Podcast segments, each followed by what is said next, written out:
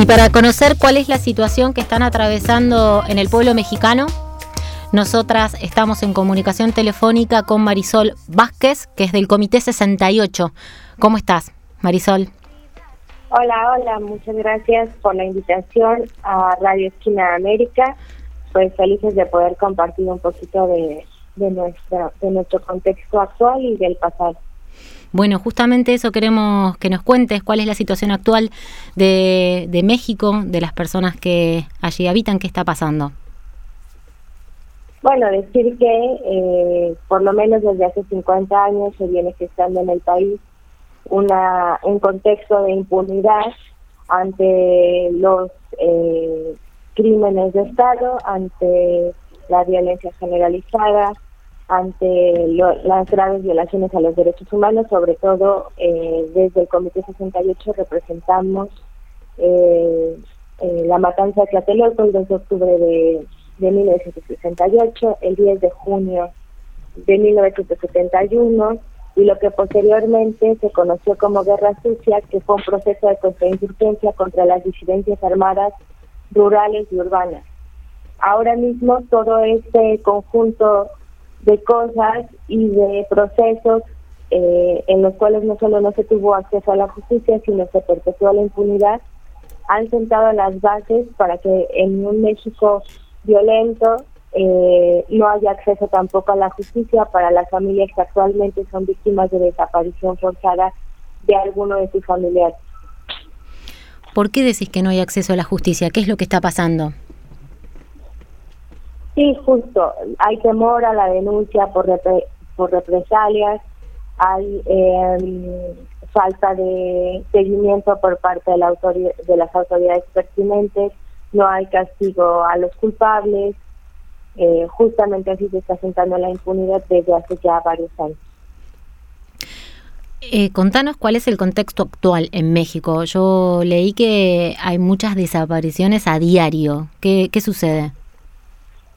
Sí, claro, en México se maneja una cifra eh, de desapariciones forzadas oficial por ahí de los 100.000 desaparecidos. Eh, obviamente son muchos más. Cotidianamente eh, las mujeres son víctimas de feminicidios que se cuentan por ahí este 11 a diario. Eh, y bueno, decir que cada vez más, por lo menos desde los medios de comunicación que antes eran los principales revictimizadores, y claro, siguen siendo sensacionalistas. Y también desde la propia autoridad ya cada vez se, vale menos criminalizar a las víctimas. Antes se decía, bueno, están en algo, eh, participaron en algo, eh, las mujeres usaban la falda muy corta, que yo creo que es un discurso que conocemos muy bien todas. Hmm. Y de pronto este este tipo de discursos ya no ya no opera tanto porque se ha generalizado.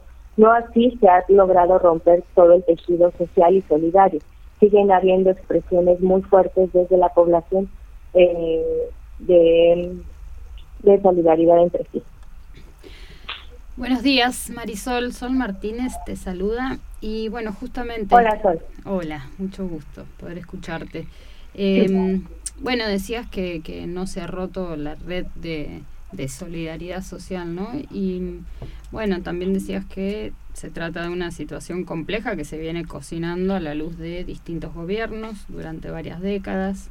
Entendemos un poco, ¿no? Que no es un fenómeno particular de México, pero que de alguna manera eh, los narcoestados y, y, digo el poder fáctico en los distintos países de Latinoamérica también va va desarrollando diferentes formas que implican una gran violencia contra el pueblo, ni hablar cuando el gobierno del Estado está en manos de las derechas. No es el caso de México hoy, pero bueno, son como ¿no? estructuras paralelas y, funcionan de hecho, ¿no?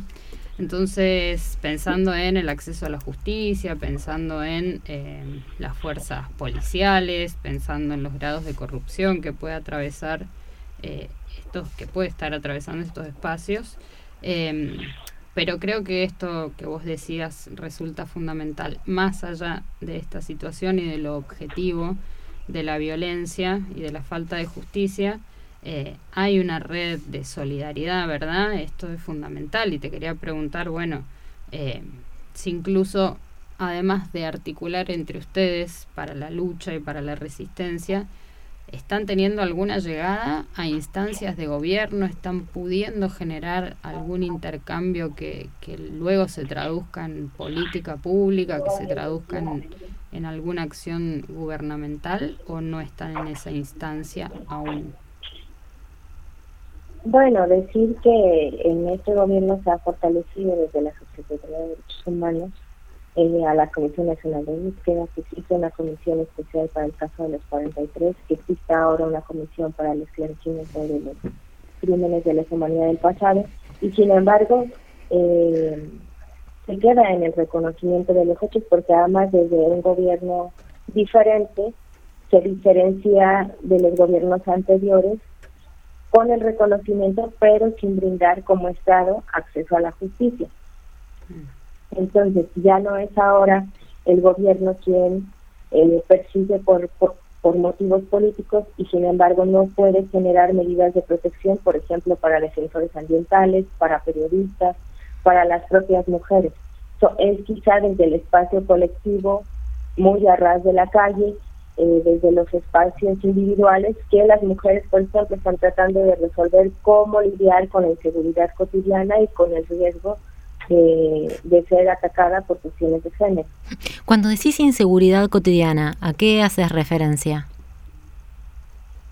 Sí, al riesgo de estar en el lugar equivocado, en el momento equivocado y ser víctima de algún delito. Como que la vida de cualquier persona que viva en México corre peligro de por sí, no importa si seas militante, hombre, mujer, niño, niña. Sí, justo a eso se efectúan los procesos de contrarrevolución en la década de los 60, 70, eh, de la Escuela de las Américas, nuestra cercanía con los Estados Unidos, todo eso mm. eh, sentó las bases para que esas prácticas deshumanizadas, eh, esas violaciones eh, graves a las personas, violaciones de derechos humanos a las mm. personas, bueno, se dejaran de ser parte de la institucionalidad y pasaran luego por el narcotráfico y luego a la vida civil. Claro. Sol recién decía un narcoestado. ¿Qué, qué, ¿Qué significa? ¿Qué implica? ¿Cómo es un narcoestado? Porque acá en Argentina no vivimos esa situación. ¿Qué nos puedes contar? Yo me resisto a pensar en, en, categorías como narcoestados, estados fallidos. Esa es una parte de la vida de México, no es todo México. ¿no? O sea, si bien la violencia generalizada, también hay que saber que se están reconfigurando territorios de, que de pronto no es fácil leer quién está operando, pueden ser la industria, pueden ser el, el narcotráfico mismo, grupos paramilitares. Hmm. Es difícil ahora mismo leer el territorio nacional, eh, pero sin embargo yo me resisto a caer en categorías como el Estado fallido por la razón simple de que estamos muy cerca de Estados Unidos, a ellos les conviene mucho ese discurso porque sin país se vuelve ingobernable, ah, ellos siempre estarán a la mano para ayudarles. Qué buen punto, claro, claro. Me llama eh, la atención eh, y me dan ganas de saber cuál, cómo es eh, la representación de lo que pasa en México en los medios de comunicación, qué rol juegan. ¿El pueblo en general sabe lo que está pasando o prendés la tele y están hablando de otra cosa que nada tiene que ver con la actualidad de México? Un poco desde los medios de comunicación se ha normalizado. Diariamente toda la población somos bombardeadas por una cantidad de noticias relacionadas con actos de violencia.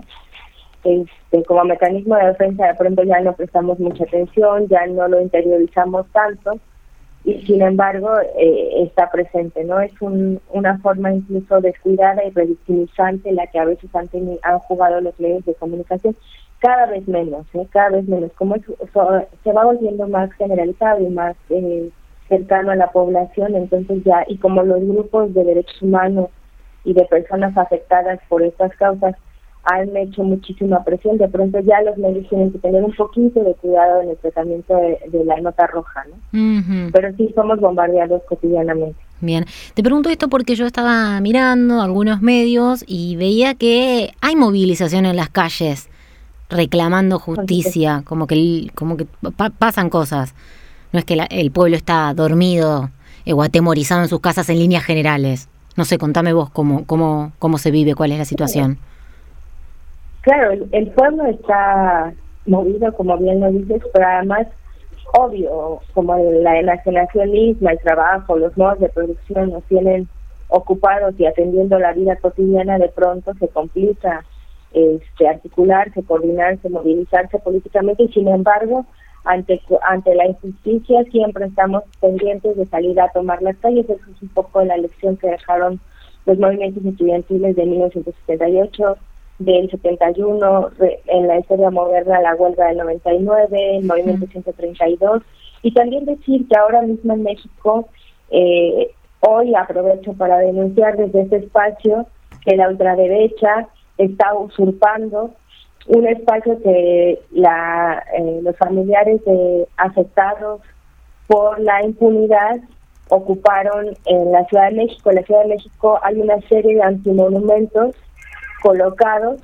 monumentos, pero se les llama antimonumentos porque son lugares de memoria, de resistencia que han colocado en la ciudad y ahora desde la ultraderecha están queriendo de manera eh, oportunista colocar uno acusando al partido que se encuentra ahora en el poder de nombre Morena y aprovechamos para denunciar que eso no es un antimonumento. Los antimonumentos nacen de los procesos de articulación de las luchas, de los procesos por eh, la lucha por la verdad, la memoria y la justicia. Y esto que están plantando, apenas nos enteramos el día de ayer, este, no tiene nada que ver con estos procesos. Ok. Quería preguntarte, Marisol, por el rol de las mujeres, madres, migrantes, porque vi que hace poquito hubo una caravana de madres migrantes. Bueno, decir que si bien la población en general nos vemos expuestas y expuestos a la violencia, la población migrante mucho más. Claro.